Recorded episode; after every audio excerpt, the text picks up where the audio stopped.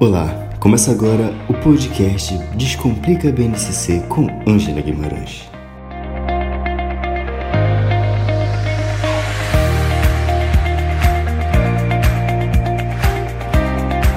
Ah, ao longo da história da educação brasileira, o ensino religioso ele assumiu diferentes perspectivas teórico-metodológicas, geralmente com viés, de viés assim, confessional ou interconfessional.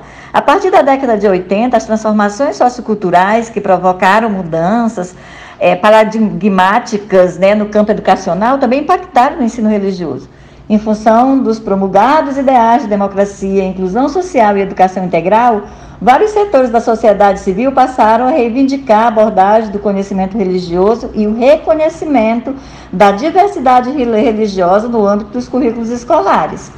A Constituição de 88, a LDB de 93, 94, barra 96, né, o artigo 33, alterado pela Lei 9.475 de 1900 e 97 estabeleceram os princípios e os fundamentos que devem alicerçar epistemologias e pedagogias do ensino religioso, cuja função educacional, enquanto parte integrante da formação básica do cidadão, é assegurar o respeito à diversidade cultural religiosa, sem proselitismos. Mais tarde, a resolução do Conselho Nacional de Educação é, 04 de 2010 e a resolução 07 de 2010 reconheceram o ensino religioso como uma das cinco áreas do conhecimento do ensino fundamental de nove anos, estabelecido como componente curricular de oferta obrigatória nas escolas públicas do ensino fundamental, com matrícula facultativa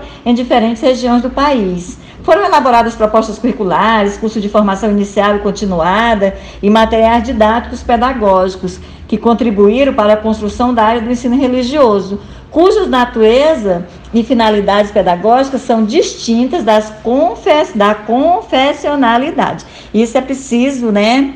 É, ficar é, bem claro. O conhecimento religioso, objeto da área de ensino religioso, é produzido no âmbito das diferentes áreas dos conhecimentos científicos, das ciências humanas e sociais, notadamente das ciências, né, das religiões essas ciências investigam a manifestação dos fenômenos religiosos em diferentes culturas e sociedades, enquanto um dos bens simbólicos resultante da busca humana por resposta aos enigmas do mundo é, da vida e da morte. É, mas na frente nós teremos, quando a gente entrar na parte dos, é, das competências, das habilidades, dos conteúdos, dos componentes curriculares, a gente vai falar das áreas, depois dos componentes, a gente vai detalhar um pouco mais tá? Essa questão do ensino religioso. Mas o que nós precisamos é ter é claro é que não muda muito assim nessa perspectiva.